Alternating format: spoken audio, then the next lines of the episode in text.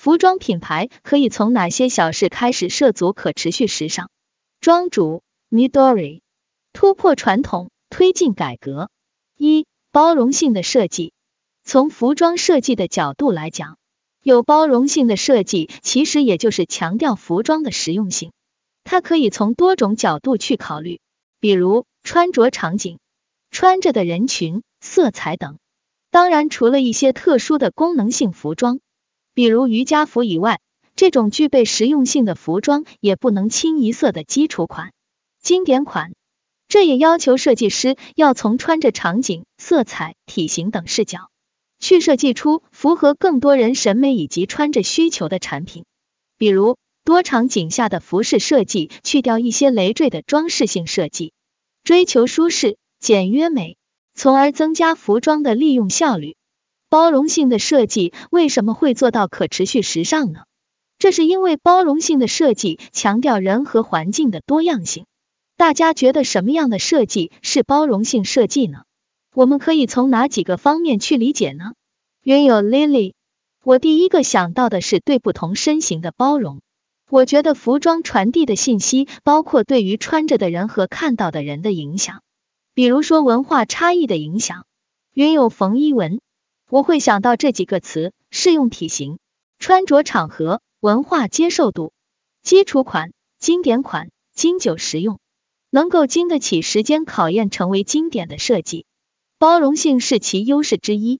云有 Yana，我认为包容的设计也是对不同的社会背景和不同的文化、不同年龄层、不同性别等方面的包容，让他们不同的声音可以被听到。让不同的客户都可以在购买的服装中找到认同感，在包容性设计中做到可持续。我还想到跨行业的包容性。Fan Chen Wang 有一个系列结合中国传统中医穴位设计，还利用中草药来染色，减少对环境的污染。生物设计也是生物科学和服装设计之间的跨界包容，将有机材料结合到布料当中。原有 Lily。本来代表不同文化喜好风格的人需要找到各自合适的设计，但包容性设计可以综合各种需求，一一打实，制作上能省很多资源，对消费者来说也是省钱省心。消费者的正确消费和使用，对可持续发展来说是一个很重要的推动力。二、再生面料的应用，大家都有买过再生环保面料的衣服吗？再生环保面料的衣服会在吊牌上有特别介绍，或者大家对再生环保面料有哪些认知？云有冯一文，我有个疑问，对于化学纤维的再次使用，比如再生聚酯纤维，大家觉得对于环保意义大吗？是否直接降解会更好呢？就我近几天和面料商的交流发现，其实再生聚酯价格更贵，并且只能再生一次。过程也并不能做到零污染。云有李妍希，我也是觉得其实不够环保，因为使用过程中和后都还是不可降解，会产生微小塑料，所以做成可降解涤纶会好很多。再生贵百分之二十至百分之三十，如果单纯可降解，可能贵个百分之五。一般只能再生一到两次，因为纤维质量会下降，而且如果加了氨纶，就没办法再生了。我有买过再生涤纶的运动服，但是是国外的品牌，我觉得穿上去跟普通涤纶的一样，没什么明显的缺陷，穿了半年多，就是内衣稍微有点缩水，但是也有可能是我放烘干机里烘干了。庄主，再生涤脂掩埋于土壤或者在海水中均有良好的分解率，可有效实现溶剂和水源的回收再利用。通过在纱线中加入活性催化剂，促使其分解，该纤维比普通涤纶降解速度加快了四十倍。同时，其产品保留以下特性：急速降解、耐磨耐用、挺顺抗皱、弹性优良、透气舒适、易洗快干。目前这个面料可利用范围还挺广的，但是只是看到独立设计师品牌在用，一般品牌还没看到有推行的。而关于再生面料的生产过程是否环保，聚酯纤维本身就是涤纶等，做到自然可降解时间会非常长，再生的加了催化剂，降解速度会提很高，所以还是有很大意义的。而价格是一般企业没办法大量使用的原因。大家有听说过可降解海藻纤维吗？可降解海藻纤维含有百分之二十的海藻纤维就具有良好的远红外线放射效能，让身体产生暖和的感觉和生机，消除体内的有害物质。其产品特性是生物降解、防静电、防辐射，本质阻燃，远红外负离子，高舒适度。它现在主要被用在制作瑜伽服、健身装上，还有一个纤维是大家普遍在用的。莱赛尔纤维可降解、可堆肥，并完全回归大自然，兼具棉、涤纶和丝绸的特性，具有柔软垂悬、触感独特、透气透湿、防螨抗静电等优点。虽然普遍认为是环保材质，但是品牌大部分都不敢写进环保介绍里，因为我们公司这边是怕被投诉和处罚。我们可以保证材料是环保的。不能保证生产加工是可持续的。云有缝衣纹，纤维环保，但可能加工过程不一定环保。声明可持续时尚品牌需要三个源头的认证：生产、设计、加工，好像还有销售方式。云有 Lily，所以是程序上、标准上还是存在很多未统一，导致没有办法走上正轨。估计还是成本和不为人知，这让可持续发展受阻碍。例行节俭，一节约成本，减少浪费型设计。节约成本，减少浪费型设计，即从设计本源去减少浪费。因为传统的服装公司模式是以设计、生产、营销、推广、消费者这一链路来发展的，很多公司也在力求控制成本的设计准则。但是很多这种成本的控制，并不是在追求环保的角度去做的控制成本。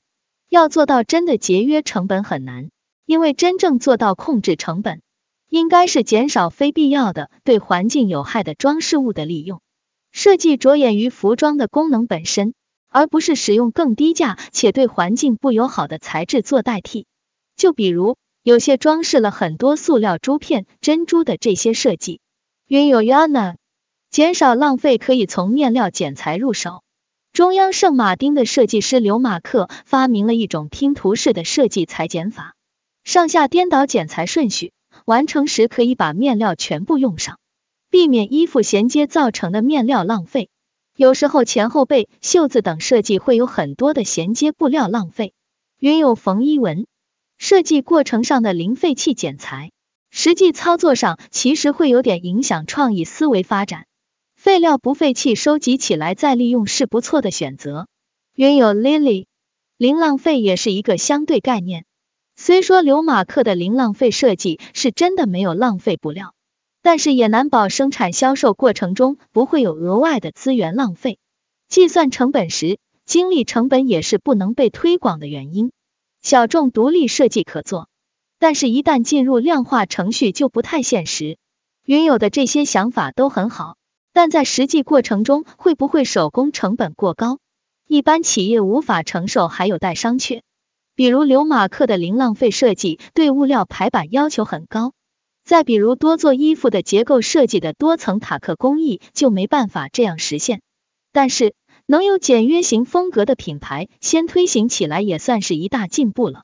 二、生产可重复利用的耐用型产品，生产可重复利用的耐用型产品。当提到耐用，很多人会想到功能性服装，会认为那是不美观的设计。这里提到的耐用，是品质上的耐用，即服装不会只穿一至二次就坏掉，出现品质问题。当质量得到保证之后，服装的耐穿性提高，会减少很多浪费。比如可以多穿几年，或者送人，或者拿到二手服装店进行两次售卖，比如捐赠出去的时候。品质完好会增加利用效率。当衣服品质好了之后，大家可以做很多事情。第一就是衣服的穿着频率就会提高，还有降低二手出售的难度，由此来减少服装垃圾。原有 Lily，保证衣服质量，延长衣服寿命是首要的。科技赋能，在科技赋能上，首先有科技环保面料的研发。